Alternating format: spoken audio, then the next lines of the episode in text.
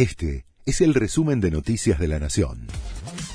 La Nación presenta los títulos del miércoles 9 de noviembre de 2022. El kirchnerismo cuestionó el fallo de la Corte sobre el Consejo de la Magistratura. El Frente de Todos plantea que la resolución que anula el nombramiento del senador K, Martín Doñate, es inaplicable y crea un conflicto de poderes. Juntos por el Cambio le pide a Cristina Kirchner, titular del Senado, que designe a Luis Juez por la segunda minoría en el organismo. Se espera una conferencia de prensa este mediodía del oficialismo en el Senado. Alberto Fernández prepara su gira internacional. El mandatario participará el viernes y sábado del Foro de París por la Paz.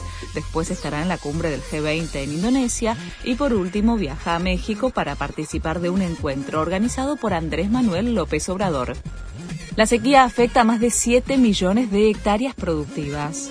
Buenos Aires, Santa Fe y Entre Ríos son las zonas más sufridas. La falta de precipitaciones y las heladas tardías provocarán pérdidas millonarias y un efecto negativo en la economía nacional. Además, un informe de la Facultad de Agronomía de Buenos Aires plantea que la ausencia de lluvias podría continuar hasta febrero. Pelea voto a voto en el Congreso de Estados Unidos.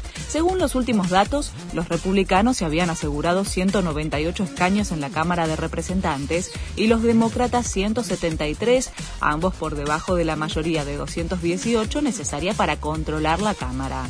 En el Senado está más peleado. Los demócratas contaban con 48 senadores y los republicanos con 47. Coldplay se despidió del público argentino. Fue una serie de 10 recitales en River que marcó un récord para la banda en el país que hasta ahora tenía Roger Waters, que había llenado en el 2012 nueve estadios monumentales. Tocar acá es como cargar el teléfono con energía, dijo el líder de la banda para agradecer a sus fans. Este fue el resumen de Noticias de la Nación.